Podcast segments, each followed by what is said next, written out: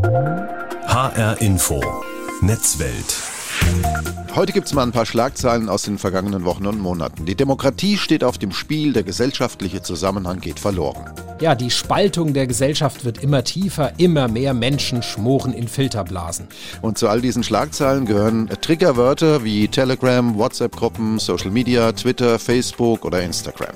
Und es geht am Ende immer wieder um die Macht der großen Digitalkonzerne. Da geht es ums Geld, aber auch um Meinungshoheit und Einflussnahme auf die Politik und jeden, der im digitalen Raum unterwegs ist. Der Safer Internet Day in dieser Woche kümmert sich unter dem Motto Fit für die Demokratie, stark für die Gesellschaft mit bundesweiten Veranstaltungen und digitalen Kampagnen um Kinder, um Jugendliche und Lehrende, um sie im digitalen Space fit für eine lebendige Demokratie zu machen. Genau das wollen wir uns näher anschauen in HR Info Netzwelt. Wir, das sind Roman Warschauer und Udo Langenohl. Um die Macht der Social-Media-Plattformen, um den Einfluss von Tweets und Telegram haben wir hier in H-Info Netzwelt schon oft gesprochen. Insofern ist es auch eine Binse, wenn wir zähneknirschend feststellen, dass der Einfluss nicht etwa zurückgeht, sondern gerade in der Pandemie weiter zunimmt. Genau, Stichwort Telegram und die zahllosen Gruppen, in denen ja kräftig gehetzt und geschwurbelt wird, dass sich die Balken biegen. Was wahr ist und was falsch ist, das bestimmen ja leider oft die, die am lautesten rumbrüllen, am lautesten skandieren. Mhm. Und wie gehen jetzt Heranwachsende, wie gehen Kinder, Schüler damit um und welchen Job haben Pädagogen und Eltern in diesem Kontext? Diese und andere Fragen stellen wir jetzt Birgit Kimmel von der Medienanstalt Rheinland-Pfalz in Ludwigshafen. Sie ist die Koordinatorin der EU-Initiative ClickSafe bei der Medienanstalt Rheinland-Pfalz. Frau Kimmel, die EU-Initiative ClickSafe will Kinder, Jugendliche und Lehrende fit machen machen für eine lebendige Demokratie. So steht es auf der Webseite des Safer Internet Day 2022 als Teil von ClickSafe. Wie dringlich ist diese Aufgabe? Wir haben gerade jetzt in den ähm, letzten beiden Jahren äh, der Corona-Pandemie ähm, gemerkt, dass sich hier tatsächlich vieles aufdrängt. Denn durch ähm, Homeschooling, dadurch, dass wir alle im Homeoffice waren mhm. und natürlich viel im Netz, sind vor allem Kinder und Jugendliche ähm, noch stärker konfrontiert worden mit Desinformation, mit Verschwörungstheorien, mit Fake News und Hate Speech. Und ähm, das ist tatsächlich ein Thema, wo wir feststellen, dass Kinder und Jugendliche dringend Unterstützung brauchen, denn sie können das häufig selbst überhaupt nicht ähm, einschätzen. Ähm, was ist das jetzt für eine Nachricht? Ähm, ist das jetzt eine reale Nachricht? Ähm, wie habe ich die einzuordnen? Mhm. Und vor allem, wenn es dann noch um Hate Speech geht, wie verhalte ich mich? Wir haben es ja eingangs, äh, Frau Kimmel, der Sendung schon mal gesagt, typische Schlagzeilen, die uns fast täglich in diesen Tagen begegnen, sind, die Demokratie steht auf dem Spiel. Der gesellschaftliche Zusammenhang geht den Bach runter, geht uns verloren. Inwieweit trifft das denn auf Kinder, auf Jugendliche überhaupt zu? Naja, in erster Linie muss man mal sagen, ähm, dass Kinder und Jugendliche sich ähm, erstmal nicht so sehr für Politik interessieren, aber sie haben natürlich Werte. Das wissen wir auch durch mhm. verschiedene Studien, dass ihnen bestimmte Werte, die eigentlich vor allem auch demokratische Werte sind, ganz besonders wichtig sind. Das heißt, wir müssen versuchen, Kinder und Jugendliche zu erreichen in ihrer eigenen Lebenswelt, um ihnen auch nochmal zu verdeutlichen, ähm, welche Vorteile Demokratie für eine Gesellschaft hat und dass wir uns hier alle auch stark machen müssen. Und das muss nah an ihrer Lebenswelt passieren. Das heißt also, es geht darum, den Kindern und Jugendlichen Demokratiekompetenz zu vermitteln. Also wenn sie wissen, über was sie sprechen, dann können sie da auch besser mit umgehen. Habe ich das richtig verstanden? Und haben wir da möglicherweise in den vergangenen 20 Jahren ähm, einfach was verpennt, ähm, was verpasst, da auch eine gewisse Demokratiekompetenz zu vermitteln? Also politische Bildung haben wir ja immer im Bildungskontext schon ähm, als einen wichtigen Bereich. Aber das, was wir tatsächlich die letzten Jahre noch mal verstärkt feststellen, ist, dass ähm, die Kinder immer jünger werden, die vor allem auch äh, ins Netz gehen, die Social Media nutzen ähm, und bestimmte Inhalte werden ja vor allem auch über Social Media geteilt. Mhm. Das heißt, ähm, gerade hier wissen wir, dass die Kinder immer jünger werden. Wir sehen Dritt-, Viertklässler schon mit Smartphones, die einen Zugang zum Internet haben. Und hier ähm, werden ja diese äh, Inhalte auch geteilt. Das heißt, hier müssen wir viel früher ansetzen Ich glaube nicht, dass wir es früher verpennt mhm. haben, aber wir müssen es ähm, tatsächlich in die Handlungsrahmen ähm, von Schulen mit einbetten. Wie können wir denn erfahren, auch vielleicht als Eltern, auch vielleicht als Pädagoge, als Pädagogin, wo Kinder und Jugendliche digital überhaupt unterwegs sind, was die beschäftigt? Wir als ClickSafe ähm, haben ja zum einen Youth Panel. Wir arbeiten, also jedes Safer Internet Center, wir sind ja eine EU-Initiative, arbeitet auch mit Kindern und Jugendlichen zusammen, weil das ist die erste Quelle auch für uns, um zu sehen, wo bewegen mhm. die sich? Ähm, in welchen Diensten bewegen sie sich? Das ist auch übrigens ähm, über die Länder hinweg ein bisschen unterschiedlich. Für uns sind, äh, steht an erster Stelle im Moment WhatsApp noch bei den Kindern und Jugendlichen. Bei den Österreichern war es bei der letzten Befragung schon Instagram an erster Stelle. Das ist eines. Dann stützen wir uns auf Studien ähm, und auf die Erfahrungen auch international. Sie hatten es ja eben auch schon erwähnt, Kinder und Jugendliche, die sind natürlich vor allem und auch schon sehr früh mit dem Smartphone unterwegs, sind also ständig mit dem Netz verbunden. Ähm, vielleicht können Sie da mal zwei, drei konkrete Beispiele wirklich nennen. Was sind so typische Risiken, denen die Kinder und Jugendlichen da ausgesetzt sind? Wenn wir uns beispielsweise mal Instagram anschauen, ähm, in Instagram sind vermehrt jetzt gerade in den letzten beiden Jahren Desinformationskampagnen gelaufen, Verschwörungstheorien geteilt worden, ähm, aber auch über WhatsApp, ähm, wo die meisten unserer Kinder bewegen sich in Gruppen, in, äh, in Klassengruppen oder Gruppen ihrer Peers, also ihrer Freunde und hier wird mal ganz schnell ein Bild oder ein Artikel geteilt ähm, und häufig auch gar nicht hinterfragt, stimmt das jetzt oder nicht. Dann gibt es ja auch noch Informationen, die erstmal ein bisschen witzig rüberkommen, aber wenn man genauer hinschaut, ähm, ist es ähm, sehr diskriminierend beispielsweise. Und das sind so die Feinheiten. Da müssen wir mit unseren Kindern und Jugendlichen auch ins Gespräch kommen, ähm, mit ihnen auch nochmal überlegen, äh, wie kann ich denn eigentlich handeln, wenn ich solche Inhalte entdecke oder geschickt bekomme. Sie schreiben auf Ihrer Webseite mal aggressiv und laut, mal unterschwellig untergraben Falschinformationen das Vertrauen in unsere demokratisch-plurale Gesellschaft. Aber hm, gerade an so aktuellen Themen wie Corona-Pandemie oder Ukraine-Konflikt frage ich mich, äh, wo berührt das denn sozusagen die Welt der Heranwachsenden? Wir haben ähm, vor allem im Bereich der äh, Kinder und Jugendlichen ähm, sehr, sehr viele Inhalte, die in die extremistische Richtung gehen. Mhm. Ähm, hier vor allem auch Rechtsextremismus ist ein Thema, das verstärkt in Kanälen verbreitet wird, wo sich Kinder und Jugendliche bewegen. Ähm, da haben wir gerade auch äh, den Bericht von Jugendschutznet nochmal im Hintergrund, die das auch nochmal bestätigen durch ihre Recherchen. Und das sind natürlich auch ähm, Inhalte, wo wir sehr stark sehen, dass hier auch demokratische Werte untergraben werden und wo wir ins Gespräch kommen müssen, denn viele Kinder haben die Möglichkeiten nicht zu Hause ähm, mit ihren Eltern, das zu reflektieren, sondern das müssen wir dann tatsächlich gemeinsam in Schule auch machen. Das heißt, auch solche Themen muss ich dann ganz konkret in pädagogische Konzepte einbauen, um eben die Kinder auch im digitalen Raum fit für die Demokratie zu machen. Ganz genau. Was wir als ClickSafe ja machen, wir entwickeln Unterrichtsmaterialien äh, zu diesen Themen. Wir entwickeln durchgearbeitete ähm, Unterrichtsentwürfe mit Links, mit Videos, mit äh, Fragen, die die Kinder bekommen können, mit Arbeitsblättern, so dass das sehr niedrigschwellig ist mhm. für unsere Lehrkräfte und sie sich erst nicht selbst tief in diese Themen einarbeiten müssen. Das wird auch sehr gerne genommen.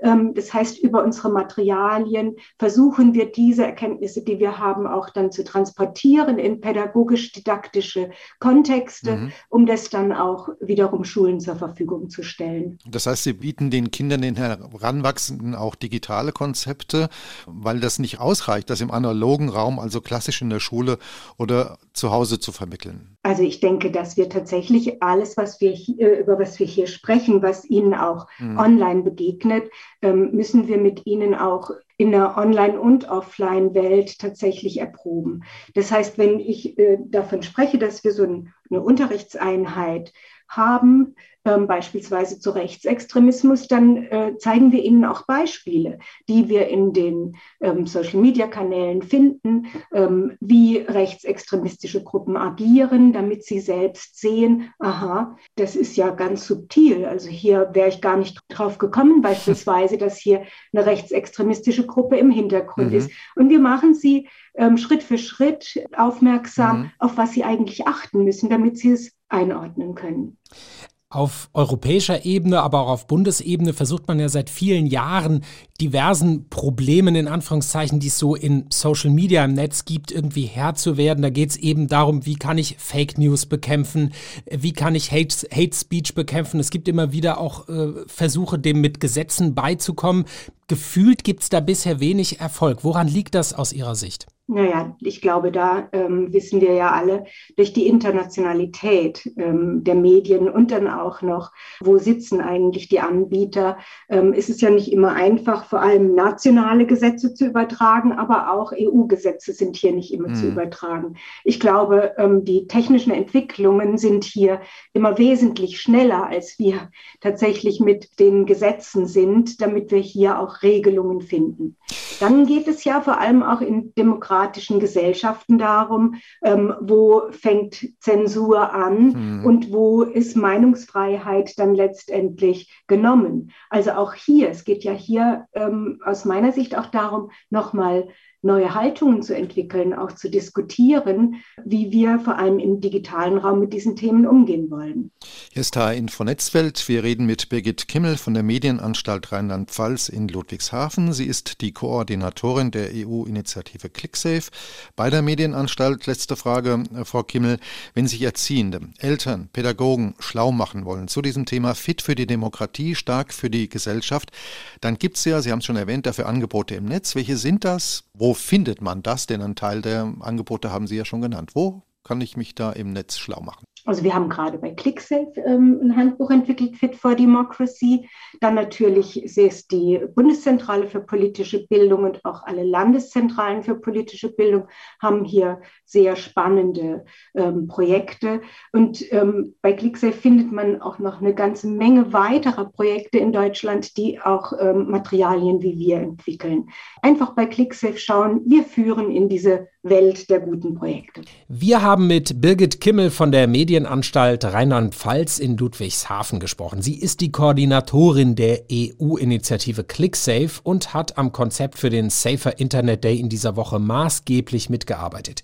Fit für die Demokratie, stark für die Gesellschaft, das ist auch unser Thema heute in HR Info Netzwelt. Wie gehen Praktiker mit der Aufgabe um, Kinder und Jugendliche in der Schule fit für die Demokratie und immun gegen Hass und Hetze, gegen Desinformation und Fake News im Netz zu machen? Das haben wir Frederik gefragt. Frederik ist Lehramtsstudent für die Grundschule in Frankfurt, steht kurz vor dem Examen und hat schon eine Menge Erfahrung in der Schule gesammelt. Es ist einfach sehr schulabhängig. Da gibt es meiner Meinung nach, so wie ich das kenne, keine übergreifenden Konzepte, wie man Demokratieverständnis gerade im Rahmen der Netznutzung Nutzung ähm, vermittelt. Da ist wichtiger, einfach de, den Medienkompetenzbegriff als Ganzes zu sehen, gar nicht direkt bezogen auf die Demokratiekompetenz, sondern überhaupt auf die Mediennutzung und äh, gerade auch die Nutzung des Internets allgemein. Weil Medienkompetenz in dem Begriff, dem wir in der Schule sozusagen verstanden wird, ja doch einiges beinhaltet. Also sowohl die eigene Nutzung der Medien als auch Medien an sich zu verstehen, als überhaupt ja, zu wissen, welche Medien es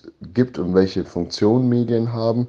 Da fällt ja ziemlich viel darunter. Deswegen ist da mein Ansatz immer, und auch der Ansatz vieler anderen Lehrer und Lehrerinnen, Schüler und Schülerinnen sowohl an ja, Internetseiten an die Hand zu geben, bei denen sie sich dann sozusagen über verschiedene Kenntnisse einholen können und informieren können. Ja, das ist eine wichtige Aufgabe, die Lehrer und Lehrerinnen haben. Und das geht halt am besten darüber, wenn man in der Schule zum Beispiel eine, ja, eine Lerneinheit macht, bei der Schüler und Schülerinnen selbst mal ins Internet gehen, recherchieren sollen, Informationen beschaffen sollen, diese dann am Ende zusammentragen und dann äh, einfach Wissens- oder Informationspool haben von ganz verschiedenen Webseiten Ähm, wenn man dann den Schülerinnen und Schülern daraus erklärt, dass halt einfach verschiedene Informationen auf verschiedenen Webseiten stehen und man immer auch betrachten muss, wer ist der, die äh, Autor oder Autorin oder wer hat das geschrieben, mit welcher Intention vor allen Dingen, kann man denen schon sehr gut vermitteln, wie zum Beispiel auch das Internet funktioniert und wie man Informationen im Internet sich beschaffen kann, beziehungsweise dass man auch aufpassen muss, welche man sich beschafft, woher man sie sich beschafft und am besten halt einfach nicht nur äh, auf einer Seite oder aus einer Quelle sich jetzt Informationen beschafft, sondern einfach viele miteinander verbindet und einfach dann am Ende rauskriegt, äh, welche Informationen dann sozusagen für einen selbst wichtig sind, wenn man halt verschiedene Quellen hat. Ja, Frederik, und wie steht's ja mit Kontrolle, mit dem Wissen darüber, wo sich Kinder und Jugendliche im Netz so herumtreiben? Du kannst es nicht kontrollieren. Es ist unmöglich zu kontrollieren, was Kinder und Jugendliche machen, sowohl äh, auf ihren Handys, Tablets, PCs und was weiß ich allem. Selbst mit irgendwelchen Sperren oder Programmen, um die zu überprüfen, ähm, von den Eltern oder von den Schulen. Es ist einfach nicht möglich, weil es viel zu viele Zugänge gibt. Deshalb ist es viel wichtiger, sogar noch viel wichtiger, sie in der Schule einfach dafür zu sensibilisieren, wie Medien und wie das Internet funktioniert. Welche Seiten zum Beispiel auch seriös sind oder nicht. Es gibt ja auch seriöse Seiten, da kann man natürlich den Schülern noch einfach ein paar an die Hand geben. Ja. Wir haben den Lehramtsstudenten Frederik aus Frankfurt nach seinen praktischen Erfahrungen gefragt, wie er mit der Aufgabe umgeht, Kinder und Jugendliche fit für die Demokratie zu machen, wie er ihnen Medienkompetenz beibringen will. Ja, und das wollen wir jetzt nochmal vertiefen und dabei hilft uns Dr. Georg Materna. Er arbeitet als wissenschaftlicher Mitarbeiter am JFF Institut für Medienpädagogik in München.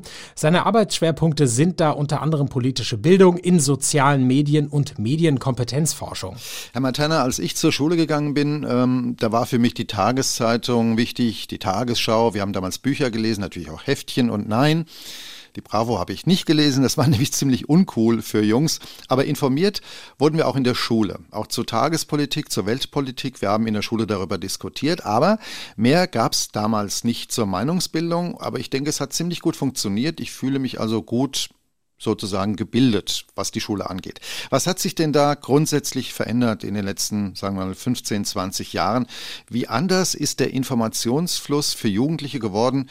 Wenn wir uns äh, Quellen und Verbreitung heutzutage jetzt in diesem Jahr 2022 mal anschauen. Ich finde, Ihre Frage hat im Grunde genommen zwei Teile, oder zumindest muss die Antwort zwei Teile haben. Das eine ist nämlich, was hat sich verändert und das andere ist, äh, was wird genutzt. Mhm. Verändert hat sich seit den 80er, 90er Jahren sicherlich, dass es ähm, heute ähm, eine wesentlich diversere Medienlandschaft gibt. Also wenn Sie darauf schauen, was in den 80er, 90er Jahren Reichweite herstellen konnte, dann ging das vor allem über Massenmedien. Ähm, und wenn Sie schauen, wer eigentlich heute alles mit wem kommunizieren kann und auch Reichweite herstellen kann, dann geht das sozusagen an den Massenmedien vorbei. Mhm. Man spricht da von einer zunehmenden Mediatisierung der Lebenswelt und vor allen Dingen von Begegnungs- und Versammlungsöffentlichkeiten, die sich mediatisieren in denen es jetzt sozusagen möglich ist, auch über soziale Medien, über digitale Medien Reichweite herzustellen. Die mhm. bekanntesten Beispiele sind dann eben äh, Influencer und äh, besonders prominente Sportpersonen, die, die, die eine Millionen FollowerInnenschaft haben und es eben damit schaffen, mit, ähm, ja, mit, mit einzelnen Posts, mit Meinungsäußerungen und mit Hinweisen auf Ereignisse eben auch viele Leute zu erreichen. Mhm. Das ist anders als noch in den 80er und 90er Jahren und das ist ehrlich gesagt auch gar nicht so schlecht, dass das anders ist, weil ich bin mir nicht sicher, ob es wirklich für alle gut gewesen ist in den 80er und 90er Jahren. Mhm. Ähm, Menschen, die heute wesentlich mehr zu Wort kommen, sind beispielsweise äh, marginalisierte Gruppen, also Menschen mit Migrationsgeschichte, die sind zum einen äh, wesentlich präsenter, repräsentierter in den Medien, mhm. ähm, nicht nur als Menschen, die interviewt werden, sondern auch als Journalistinnen. Andererseits werden eben auch Ostdeutsche, werden Frauen, werden ausländische SprecherInnen wesentlich öfter eingeladen, sind wesentlich öfter zu sprechen. Das heißt, das, was früher gut gelaufen ist, könnte man ein bisschen gleichsetzen mit früher gab es mehr Ruhe, früher, früher gab es weniger Konflikt, mhm. äh, früher gab es keine große Vielstimmigkeit, bei der man sich orientieren musste. Diese Ruhe mag für die Mehrheit gut gewesen sein, äh, hat aber durchaus auch Konflikte versteckt und nicht in die Öffentlichkeit treten lassen, die mhm. auch da waren. Also das Mehr an Teilhabe führt dann auch eben zu mehr Konflikten und zu einer pluraleren Öffentlichkeit und zu einer Öffentlichkeit, in der man sich ein bisschen schwieriger orientieren kann. Und das ist halt eine der gegenwärtigen Herausforderungen. Das ist das, was sich verändert hat. Und Ausdruck dieser Veränderung ist eben, dass das Internet als Informationsquelle, als Nachrichtenquelle sozusagen, dass diese digitalen Öffentlichkeiten mhm. dann eine immer größere Rolle spielen. Und dass dadurch eben auch die klassischen journalistischen Medien, also die Massenmedien eben äh, an Einfluss verlieren und die, die, die Öffentlichkeit an sich pluraler wird. Also es gibt regelmäßig Erhebungen dazu, beispielsweise den Reuters Institute Digital News Report, der jetzt für 2021 zeigt, dass beispielsweise äh, bei den 18- bis 24-Jährigen 70 Prozent das Internet als Hauptnachrichtenquelle benutzen und nur noch 22 Prozent das Fernsehen als Hauptnachrichtenquelle nehmen und nur noch 5 Prozent sogar das Radio. Und wenn Sie dann darauf schauen, wie sich das sozusagen je nach Altersgruppe verändert, dann kann man sehen, dass sozusagen für die 55 plus Generation noch 56 Prozent des Fernsehen als äh, wichtigste Hauptnachrichtenquelle nennen und dass da auch das Radio noch wichtiger ist und das Internet eben weniger wichtig. Da spielt das Internet gerade für die junge Generation eine wesentlich größere Rolle und es gibt viel mehr Quellen, auf die man da zurückgreifen kann. Wenn man dann darauf guckt, was eigentlich im Internet genutzt wird, dann ähm, sieht man, dass sozusagen ein Viertel der Leute wirklich soziale Medien als Hauptnachrichtenquelle nutzen. Also die restlichen drei Viertel, für die äh, das Internet die Hauptnachrichtenquelle ist, auch dort klassische Medienanbieter wie also TV- und Radioanbieter online, Nachrichtenmagazine oder Zeitungen. Herr Materna, wir haben Zahlen aus 2019 rausgesucht, ähm, die aus einer Befragung von Kindern und Jugendlichen stammen. Mehr als sechs Prozent aller Erstklässler haben demnach ein Smartphone und in der dritten Klasse sind es dann schon 75 Prozent oder mehr als 75 Prozent. Jetzt ist natürlich die Frage, Sie hatten ja vorhin von Vielstimmigkeit gesprochen. Ähm, diese Vielstimmigkeit kommt wahrscheinlich bei den sehr jungen Nutzern weniger an als bei den älteren Nutzern, oder? Das würde ich so nicht sagen, aber es gibt Erhebungen darüber, dass die Nutzung digitaler Medien auch damit einhergeht, dass äh, diversere Nachrichtenquellen die Rezipientinnen erreichen und dass sozusagen die Nutzung linearer Medien eher dazu führt, dass man ein, ein, ein weniger diverses Nachrichtenmenü hat. Und wenn Sie dann davon ausgehen, dass ältere Menschen äh, digitale Medien für den Nachrichtenkonsum weniger nutzen, ginge das eben damit auch einher, dass also das Nachrichtenmenü eben weniger divers ist. Aber heißt es also denn auch ein Sechsjähriger, der mit dem Smartphone schon umgeht, läuft Gefahr, zum Beispiel, ähm, dass er weltanschaulich bedenkliche Inhalte ähm, ja, mitbekommt oder dass er sich eben von dem Demokratieverständnis irgendwie löst? Also ich gehe mal davon aus, dass ein Sechsjähriger noch kein Demokratieverständnis hat und dass er Inhalte, die versuchen, eine politische Message zu verbreiten, auf die er in sozialen Medien treffen könnte, gar nicht verstehen und einordnen kann. Das heißt, äh, das, was wirklich desorientierend für, für so junge Kinder ist, sind eher Gewaltdarstellungen oder mhm. Darstellungen von Nacktheit, ähnliches, also sozusagen jugendgefährdende und, und mhm. ähm, kinderschutzgefährdende Inhalte. Also da würde ich politische Bildung auf einer ganz anderen Ebene ansetzen ja. äh, und weniger auf, äh, auf einer, was, was kann so einem Kind in sozialen Medien widerfahren. Und das hat dann eher mit den Eltern zu tun, die ihnen das zeigen, als dass die selber mhm. autonom da drin suchen.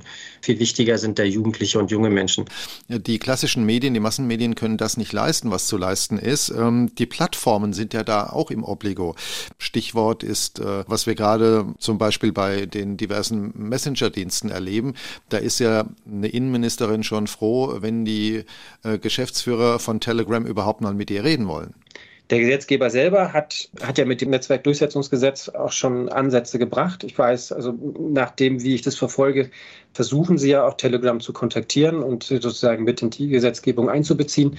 Es wird auch auf europäischer Ebene versucht, da was zu deichseln. Also das ist ein wahnsinnig komplexes Thema wo sozusagen Wirtschaftsinteressen, internationale Gesetzgebung, nationale Gesetzgebung, politische Entscheidungsfindungen eine Rolle spielen, die ich als, äh, als einzelner Akteur hier äh, nicht wirklich überblicke. Ich glaube, dass sich da schon was bewegt und dass, dass wir als äh, Nutzende ja auch mit die Möglichkeit haben, das mit zu beeinflussen. Wobei es also auch das nicht einfach ist, aber wir sind da, glaube ich, alle Teil eines Prozesses, äh, deren Ende wir teilweise mitbestimmen können und ich hoffe, dass es in die Richtung geht, dass ähm, gerade problematische Inhalte eben auch dann weniger auffindbar sind. Fit für die Demokratie, stark für die Gesellschaft, unser Thema heute in HR Info Netzwelt anlässlich des Safer Internet Day in dieser Woche. Das war Dr. Georg Materna. Er arbeitet als wissenschaftlicher Mitarbeiter am JFF, am Institut für Medienpädagogik in München. Jetzt hören wir uns zum Schluss nochmal an, wie das eigentlich in der Praxis so gehandhabt wird. Kinder und Jugendliche, Schülerinnen und Schüler fit machen für die Demokratie, trotz Fake News und Desinformation.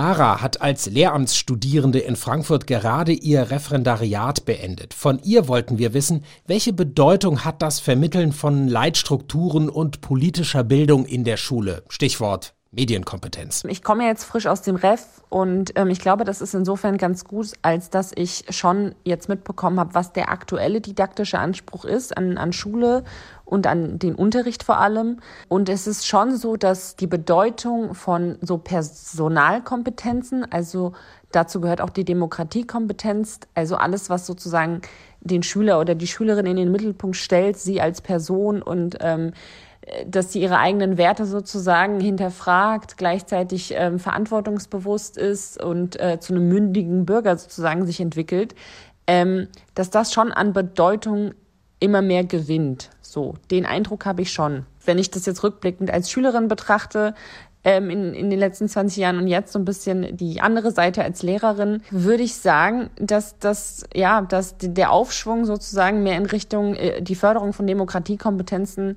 ähm, so ein bisschen auch von, von den Schülern selbst herrührt. Also ich würde schon sagen, dass, dass wir jetzt eine Generation erleben, immer mehr, die bereit ist, sich ihre Demokratiekompetenz selbst zu holen. Ich sage nur zum Beispiel Fridays for Future ist aus äh, der Schülerschicht sozusagen heraus entstanden. Und deswegen würde ich schon sagen, dass man zum Beispiel jetzt daran sieht, dass äh, das Bewusstsein dafür entweder da ist oder sich über die letzten Jahre auf jeden Fall entwickelt hat. Tja, und Nigara, gibt es eigentlich ähm, konkrete Konzepte, also didaktische Ansätze, mit denen du umgehen und arbeiten kannst? Mit Sicherheit gibt es didaktische Konzepte. Ich persönlich habe mich jetzt nicht intensiv mit welchen befasst, auch nicht im Rahmen des Referendariats, weil das immer etwas ist, was so ein bisschen mit eingeflossen ist und zum Teil durch Corona und durch den Distanzunterricht natürlich, irgendwie ist man dann einfach ins kalte Wasser gesprungen und hat sich selbst die Informationen beschafft. Das war Nigara, die gerade ihr Referendariat als künftige Lehrerin beendet hat und die uns bestätigt hat, Schülerinnen und Schüler wissen schon ziemlich gut, wie sie mit Quellen im Netz umzugehen haben. Und das wird ihnen auch in der Schule beigebracht. Ja, und didaktische Konzepte, die gibt es auch, aber so zielgerichtet, wie das am Safer Internet Day formuliert wurde, nämlich Kinder und Jugendliche fit für die Demokratie in Zeiten von Desinformation und Fake News, von Hass, Hetze und Rassismus im Netz zu machen, ist das eigentlich noch nicht. Dabei unterstützt aber ClickSafe die Initiative der Europäischen Union. Im Rahmen des diesjährigen Safer Internet Day hat die Initiative jede Menge Konzepte und didaktische Handreichungen herausgegeben, die den Anspruch, Kinder und Jugendliche fit zu machen für das soziale Miteinander und für die Demokratie unterstützen. Ich denke, als Fazit können wir also festhalten, Kinder in der Filterblase, Jugendliche als Ziel von Desinformation und Fake News im Netz, das ist präsent, das gibt es tatsächlich. Kinder und Jugendliche werden in der Schule ganz gut gewappnet und wappnen sich auch selber. Sie sind nicht apolitisch, sondern aktiv und können in der Regel schon ganz gut die Spreu vom Weizen trennen. Das war HR Info Netzwelt, heute mit Udo Langenohl und Roman Warschauer. Uns gibt es überall, da wo es Podcasts gibt und linear im Radio bei HR Info. Bleiben Sie neugierig.